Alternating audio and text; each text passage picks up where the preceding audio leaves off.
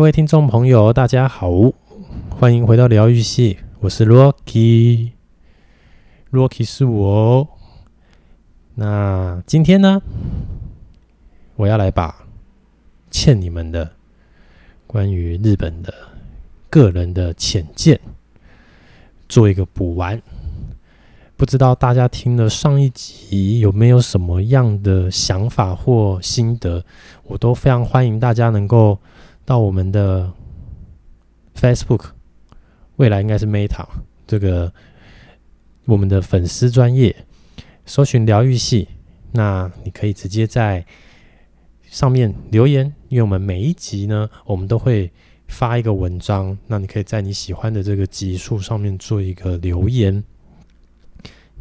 让我们知道一下，哎，我说的有没有哪一个地方错了？又或者是，嗯，有没有什么地方你看到了不一样的东西？都欢迎大家一起讨论留言后。那在节目开始之前呢，这个恭喜，恭喜什么？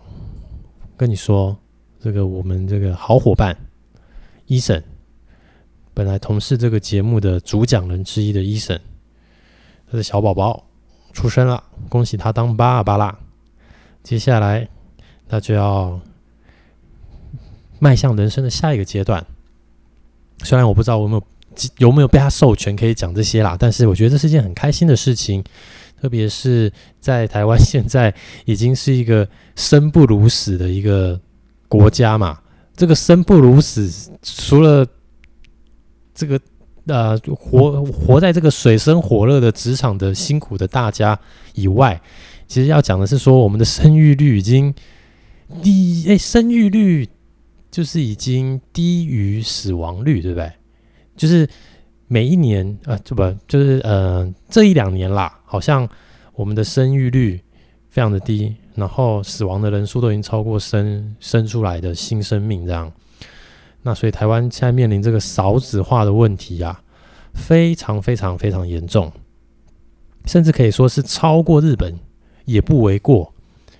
那刚好跟日本有扯上关系，嗯，那我们等下就来听听我自己看到的日本的这个下半部，他们在行、育、乐这三个地方，再比较下来，是不是台湾真的是一个？相对辛苦，相对不会让人想要生小孩的一个地方嘞。好，那我们言归正传，刚刚已经介绍了粉丝页了，请大家其实除了粉丝页以外，你们也可以直接在 Apple 的 Podcast，如果你们有觉得听了什么觉得不错啊，你们可以帮我们打个分数，然后留个言，好的坏的都接受，因为这。所有的节目其实很多都是我们自己个人的一些观点，那它一定会有不那么完善的地方，没有那么的全面。但因为我个人呐、觉得我个人跟医生的风格比较不一样，就是我喜欢把自己的想法真实的表达出来。那这个部分的话。是因为我觉得，在我们所有讲过的节目中，就是，嗯，你在这个江湖上走跳啊，很难有中间路线的。你势必要选一边站，不管你今天是不是人家所谓的风往哪边吹就哪往哪边倒的人，还是你是讲好听点就是识时务者为俊杰的人。你终究会在某一个时期，你会选择某一边，而不可能完全的不在主要的两个意见正反意见中做选择。你可以无视他，但是当需要发表意见的时候，记得选一边，选一边你的心真的比较倾向的那一边，这样你才不会。好像社会的这个边缘人，像是一个孤岛，然后做什么事都使不太上力，因为好像找不到跟自己一起奋斗的伙伴。好，那接下来，因为医生接下来看起来还是会需要忙碌个好一阵子，未来这个节目可能就是我一人操刀了，所以我也很希望能够跟大家多一点互动，多给我一些 idea，给我一些想法，这样我之后才知道哦，我可以再分享什么东西，哪一些东西是大家可能有兴趣想听听看的，那我竭尽所能的去用我这。这么多年来走跳的时光，跟大家做分享，分享我的经验，这样。好，那我们今天就回到啊，天气这么热，日本到底热在哪里？我们回到第一个，上上一集已经讲了它十一柱的部分嘛，所以这一集我们就先从行十一柱行的行开始说。行这件事情啊，不得不说，我觉得在日本，如果你比这个，我想大家的印象啦，因为大家可能出国的时候，出国去日本的时候，可能都比较会去东京嘛，然后都会对于东京的那一个复杂到不行的，不管是这个地下铁。还是这个电车的这个铁路网啊，这个大众运输的这个交通网啊，深感佩服，因为那是由不管是他们的国营铁道，还是很多的民营铁道，去这个构筑而成的一个非常方便、非常交通之方便的。你真的是想去哪，没有地方好像去不了，只要你还在这个东京都，特别是在这个东京都。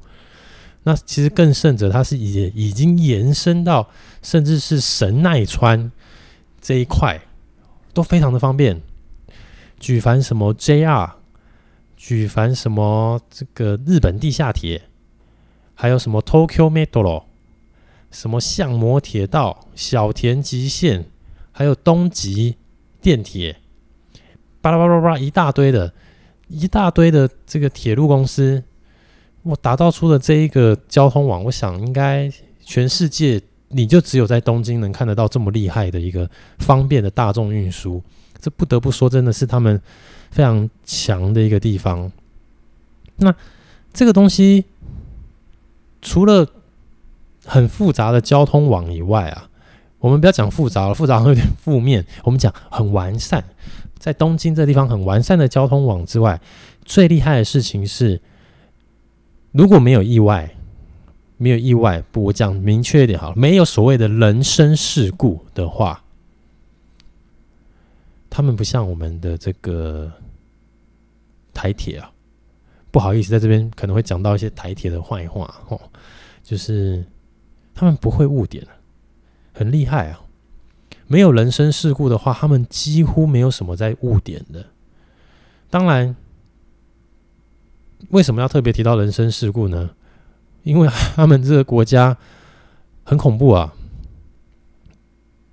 每一次你都能，如果大家未来有机会啦，接下来疫情再更松绑一点，然后你也觉得你做好准备了，不管是疫苗啊还是怎么样，你去。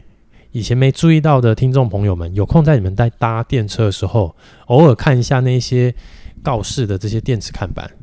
可能会告诉你哪里哪里哪里人身事故，所以他们这个电车的运转，他们在重新的做一些调整跟处理当中，这样。那人身事故呢，就是他们可能很多的活在日本的当地的人，这是一件比较难过的事情，就是他们可能压力很大，然后没有办法有效的把这个压力排解掉的时候。他们可能就会选择就是跳轨，然后这就是所谓的人生事故。所以，为什么压力这件事情很重要？大家一定要学会怎么样把你的压力释放出去，找到一个管道。如果你现在找不到管道，我跟你说，就来听疗愈系。虽然我们的节目听起来好像也很不疗愈，诶，但是。听听我的声音，就你可能会得到一些不一样的体会比如说你听一听就觉得哦，嗯，Rocky 到底在讲什么东西呀、啊？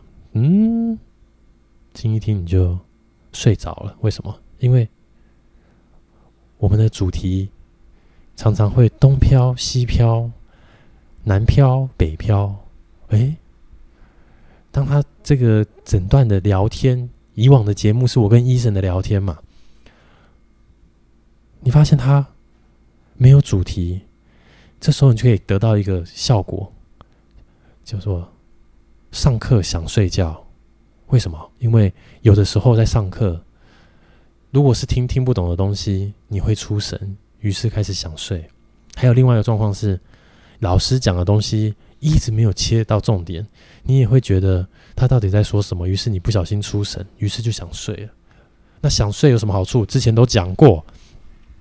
大家可以去听哈，这个睡眠很重要。我觉得睡眠睡得好，这个忧郁不会来哈，好不好？你睡眠睡得好哈，这个这个每天的心情情绪一定会比你熬夜多熬那一多多撑那一两个小时哦，就差很多。你可能每天上班族的大家哈，你十点半就睡，然后和你十一点半或十二点才睡，那个隔天早上起来的那个状况啊，那个心心心灵的那个。嗯，正向的能量的那个状况差很多，大家一定要试试看。那我现在是不是扯远了？对，好，我们回过头来继续回到日本的行啊。对，这个行这一块，东京真的太强了。这个完善的铁道，然后不误点的班次。只能说他们很优秀。那当然，我不确定，就是去日本玩过的人，大家有没有去过除了东京以外的地方？也许可能你们是去大阪，也许可能是去福冈。不管你们是跟团还是怎么样，或是自助，那我觉得主要的都市包含东京啊、大阪啊、福冈啊等等的地方，其实基本的这个交通网络啦，就是所谓的电车、大众运输这件事情，是都还做的。还 OK，还 OK 的意思就是说，大阪的呃铁路也是基本上你想去的观光景点应该都到得了，但是没有像东京这么的嗯便利，因为那个站呢、你光看那个线路你就知道，哇，那个停的站真的是已经就有点天差地远了。但基本上也是你要去哪里，哎，都到得了。那其他像福冈啊，那我自己本人也去过，像是富山。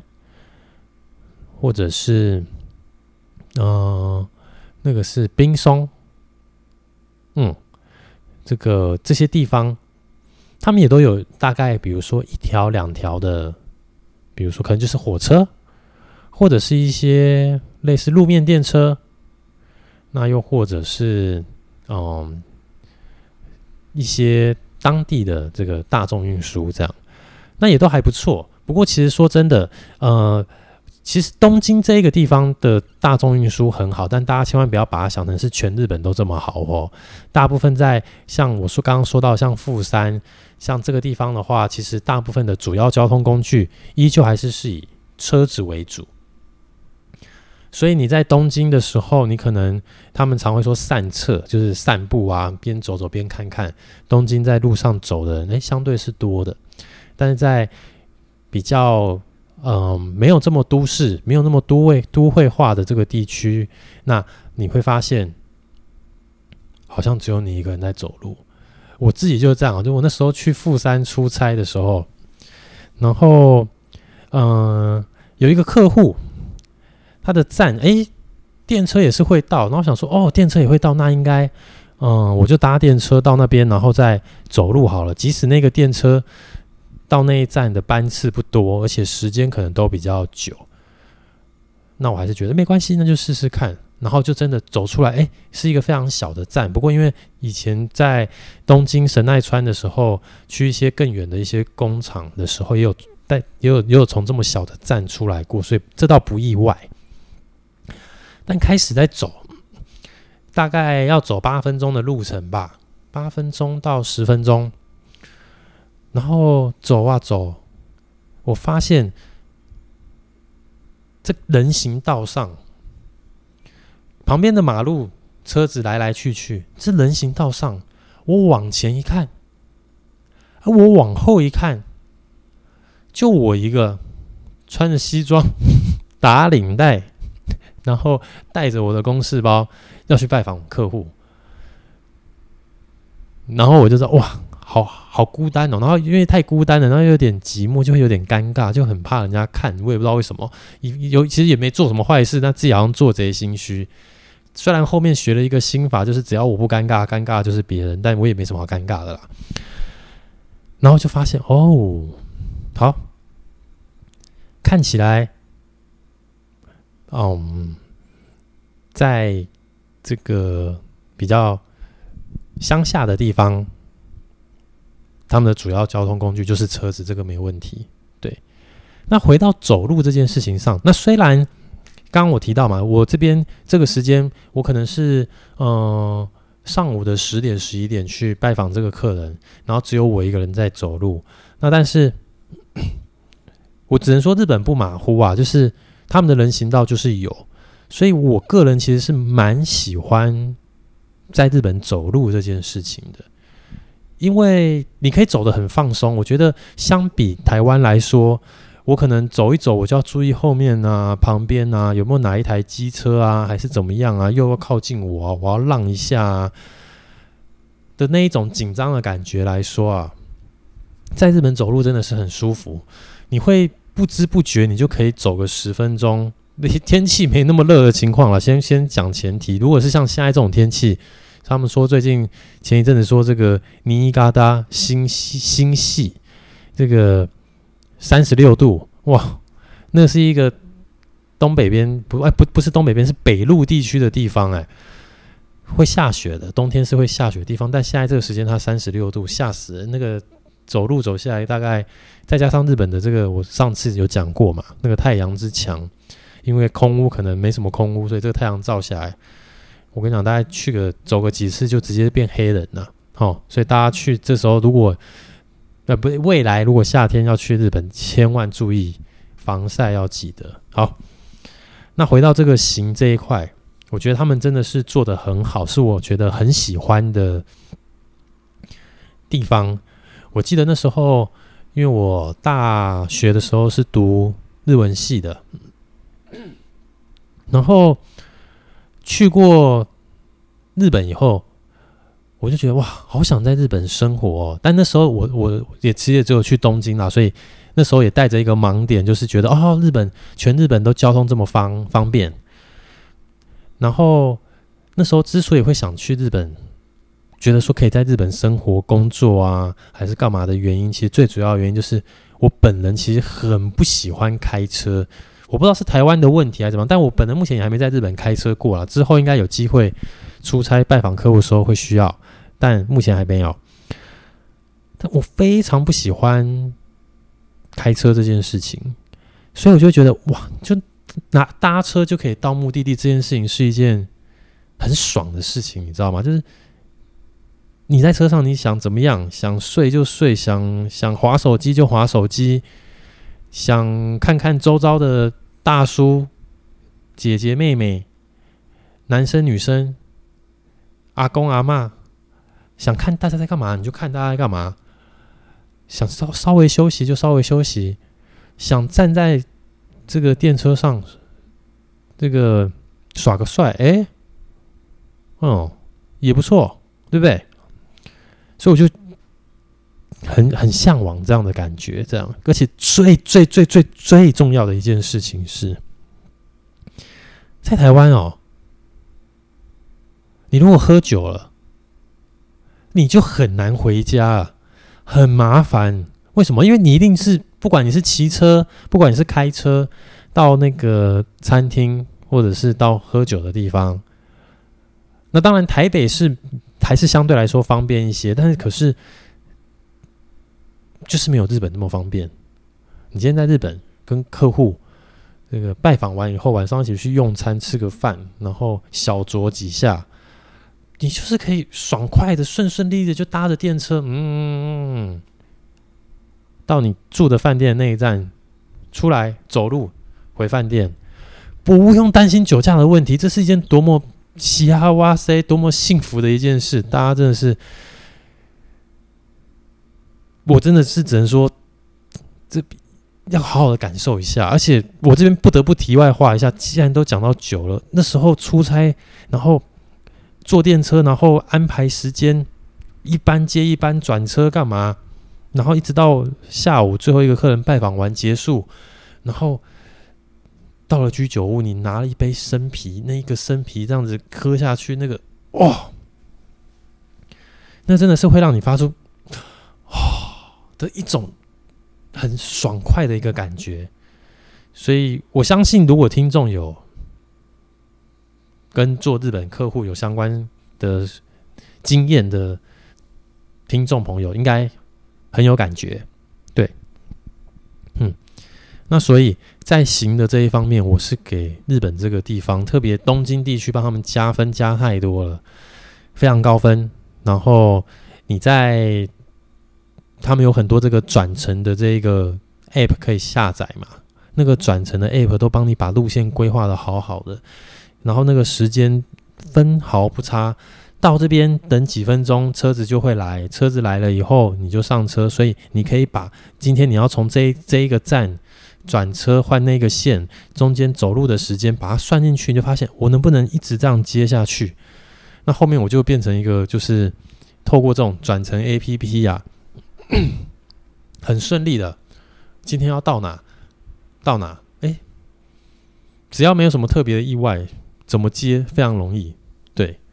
但行这方面，他们也是在东京也是有比较，嗯，也是有比较，我也是有碰过比较不好的经验，但不能说不好，而是说那就没办法，就是东京只要一旦下大雪，一旦下大雪哦，那个交通就叫做两个字，就是瘫痪。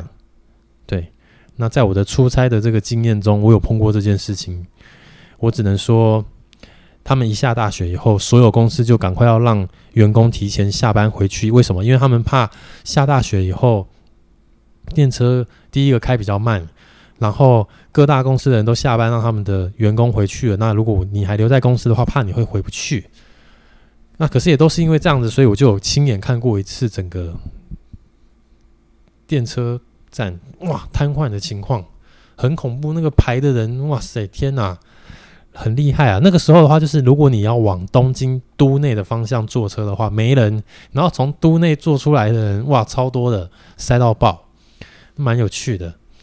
呃，也不能说有趣啦，就是很很特别的经验啊，自己看到觉得很特别的经验。哇，原来这个交通方便如日本，在碰到天天候的变化的时候，他们也是会有不可抗力的因素啊。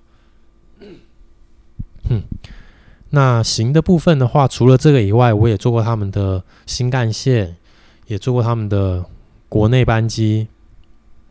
那不管是新干线也好啊，还是国内班机也好啊，嗯，我觉得都很方便，而且他们的这些内陆的这个航空运输或者是新干线。啊、你真的去做的时候，会发现非常多的商务人士在使用，所以这也难怪他们的这一些这种大众运输的交通，那能够叫做我应该怎么讲，就是可以这么发达啦，因为有很很多的人去做这件事情嘛，很多的人去坐这些飞机，那商务的时候，通常因为公司付钱，所以大家也就比较不用太担心嘛。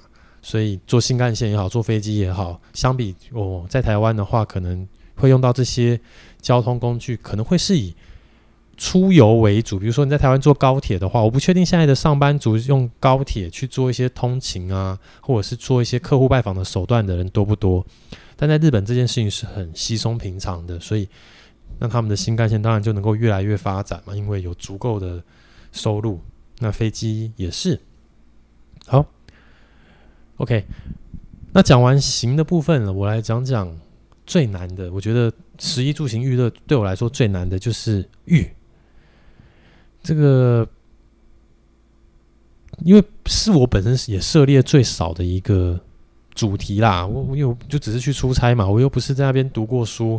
虽然曾经也很想去那边交换一下，还干嘛的，但总之因为嗯一些有的没的原因就没有去到，然后就莫名其妙进了职场，就当兵进了职场这样。但是在玉的这一块的话，我个人觉得我们可以从两个面向去看。第一个面向，我觉得是比较好的面向。比较好的面向就是，嗯，他们的实际上课一天上课的时间啊，没有台湾这么久。然后讲实在话，所谓的大学毕业生。也没有台湾这么多。那一些专科啊、专门学校啊，会让人感觉真的会在这一些学校学了一个专业出来，所以跟台湾比较不一样哦。台湾你可能会有这个以前会有五专、二专、四技，然后大学。然后还有二技嘛，对不对？嗯，那这个我们虽然有所谓的技职体系的升学路线跟一般大学的升学路线，但那个差别是相对来说，我觉得是比较看不太出来的。看不太出来的原因。嗯，我其实也不太知道。哦，好，但是我觉得在日本的话，这个地方做的分分别跟扎实的程度，好像跟我们相比，就真的嗯比较不一样。然后除了比如说刚刚提到这些高中时期啊，还是这个。国中时期，他们的整个一天上课的时间也比较短。那大家如果跟我一样宅宅的哈，日本的动漫应该也看不少。那些运动番，甲子园啦，什么排球少年啦，各式各样的运动番，这些在高中的什么呃，除了甲子园棒球以外的，其他都要参加一个叫什么英他害全国什么什么联赛，全国什么什么联赛。那他们从国中就有类似这样子的东西，就就这种全国的这种比赛。那我觉得他们在体育这方面真的做得比我们还要扎实。这个这个是我是从哪里感开始感受到？是当我开始拜访我的客人，跟我的客人聊天的时候，然后会问他们假日在做什么，然后他们就是可能都五五十岁啊、六十岁啊，那些北北们也会说他们会去打网球啊。然后会嗯去游泳，会去做一些他们自己真的很有兴趣的运动。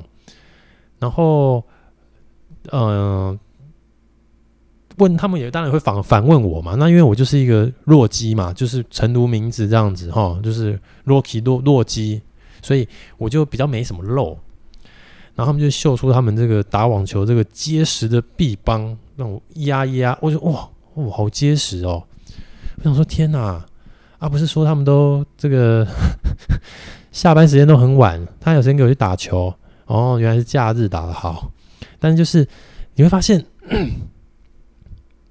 很厉害耶，像这样子持续的这种运动习惯，我觉得是一件很在台湾是一件很不容易的事情。我不确定是因为我们可能从小。嗯，对于像他们这种所谓，如果是在加入这种运动社团的话，对于这种打排球、打打打篮球、打篮球在台湾可能还好，那种打棒球、打什么球、什么就各种球类的，那时候就是追逐着一个目标那种热血，然后他们就是会带着这样的热血，一直陪着他们长大，然后让他们可以边运动啊，然后维持好他们自己的体态。相比来说，我觉得日本人，嗯，你这样当然可能走路也走得多了，上班走路走得多，所以体态都维持的还不错，没有那么就是比较不容易看到那种很很胖的，当然还是会有，相比之下很少。对，那我觉得这个是他们很厉害的地方哦。我觉得他们除了学习知识、课堂的种种，在体育方面整体表现，我目前认为，嗯，也是比台湾好的。但台湾在近几年啦，哦，开始有一些就是比较健身的一个热潮，所以我觉得台湾现在有运动习惯的人也越来越多，那这是一件非常好的事情。虽然我本来还是没什么运动哈，我这人就是，如果说他们说参加什么部活的话，我就是这个 Kitakubu，就是回家部哈，就是很宅啊，宅到爆，宅到爆炸。嗯，好，那这是我觉得第一个好的面相。那第二个面相是一个我觉得比较算是他们特别，但是比较负面一点，一般的印象会比较负面一点的文化。就是这个所谓的，好，我等一下，我打个叉一下。我发现我今天已经无形中用了很多旧式，我接下来一定要注意这个词。嗯，好。第二个，学长学弟制，前辈后辈制，我觉得这件事情。就是他们一个哇，天哪！我讲就是好，这件事情啊，是一个他们的传统吧。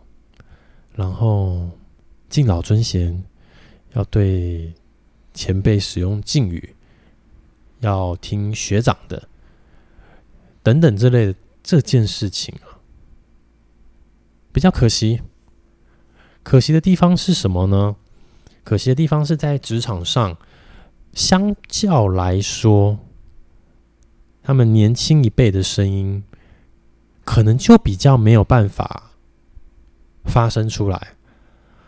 特别是大家应该都知道，日本有非常多的大公司，台湾是有非常非常非常非常多的中小企业，所以会有非常非常非常多的惯老板。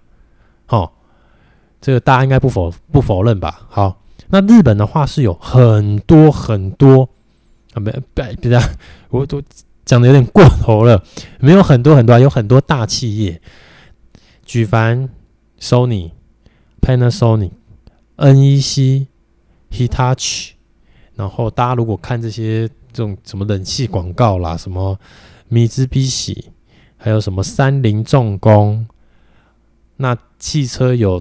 Toyota、尼桑、有 Suzuki、Subaru、马自达啊，相机以前红的时候，Canon、Nikon、Ricoh，然后以前还有这个 Olympus，哇，好多哦！日本有非常多非常多这个做电子产品的大厂商，那这些公司也都历史悠久。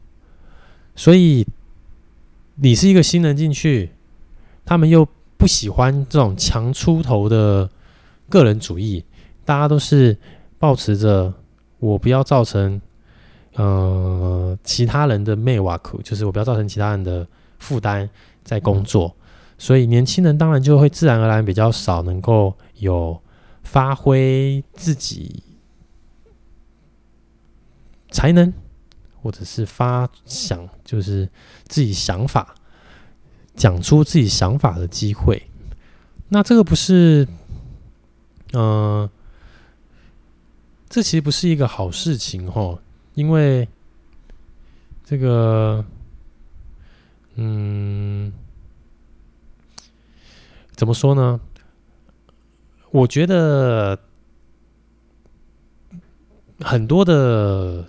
新的点子和突破真的既有的架构这件事情啊，终究还是要靠年轻人。如果没有年轻人的活力，那只靠一群在职场待了好久的长辈们，感觉是会没有什么生气的。这个我相信，如果现在有已经进入职场的听众朋友，应该很有感。不管你今天是刚进职场，还是你是一个职场中生代，你进入职场到现在可能五五年、十年，又或者你已经做很久了，那你可以自己感受到，我自己有很明显的感受啦。我我不骗人，我不说谎，我就是懒。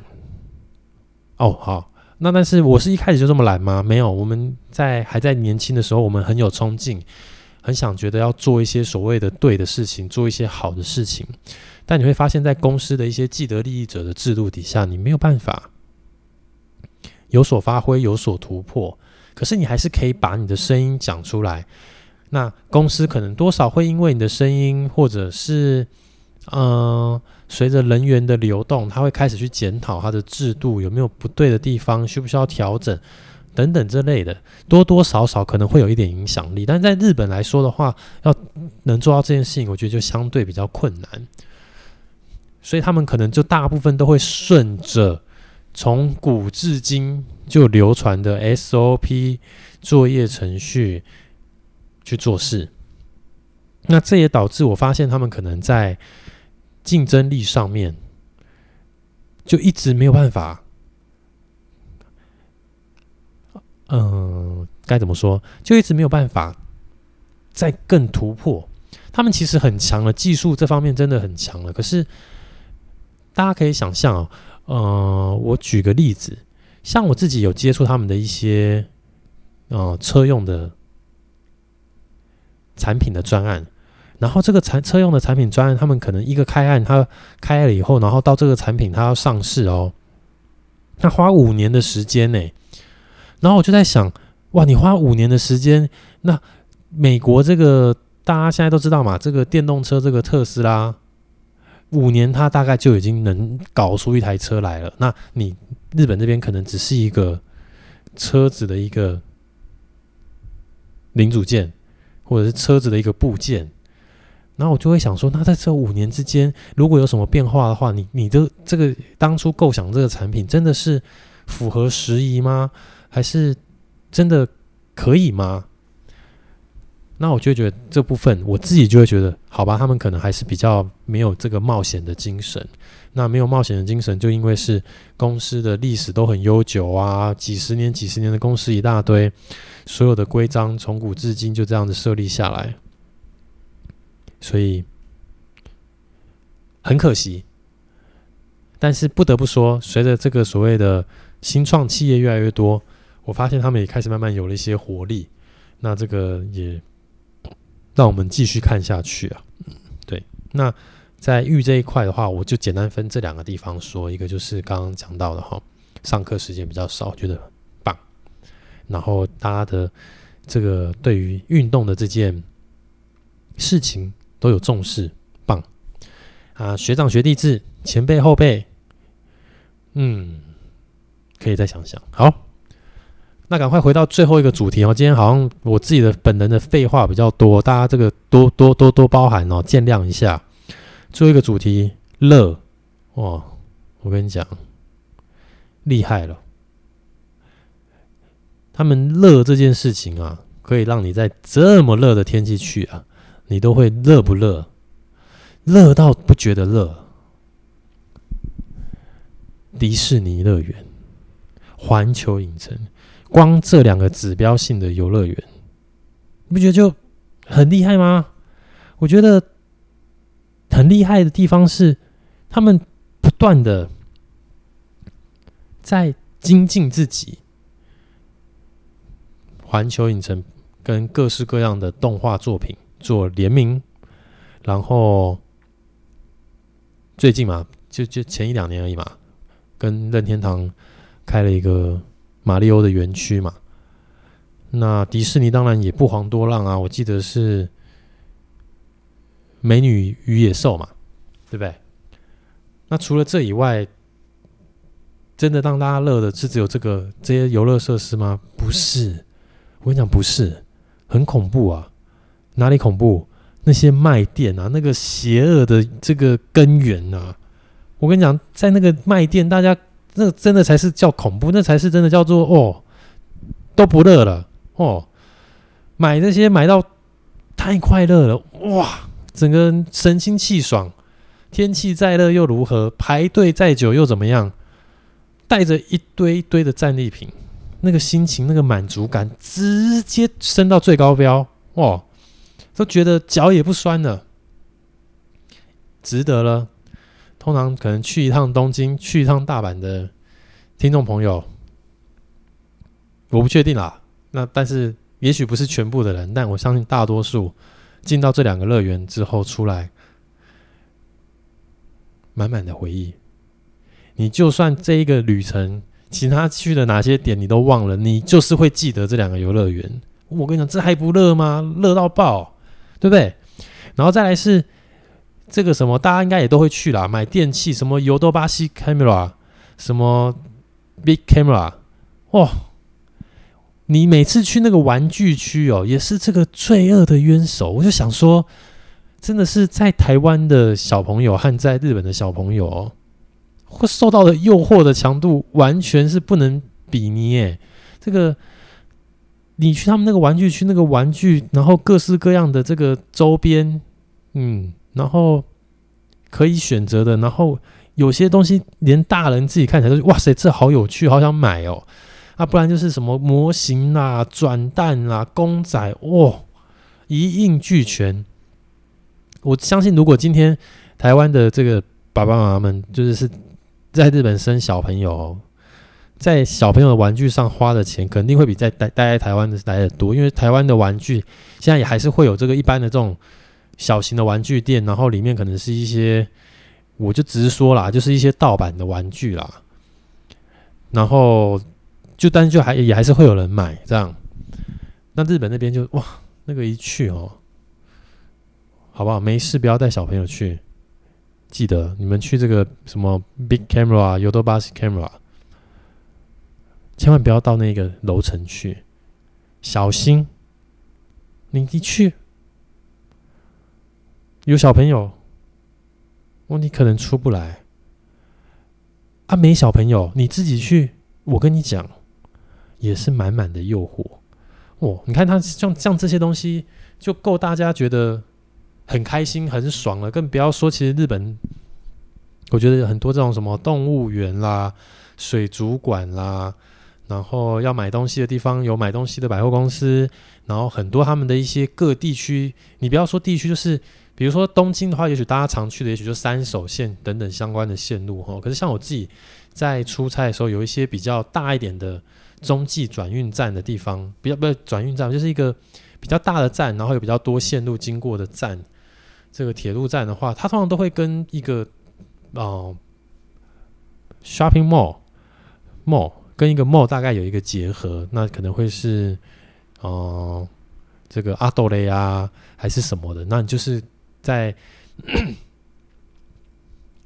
走走路上班之余经过这这个站，然后中午可能可以吃个饭，那就有点闲情逸致。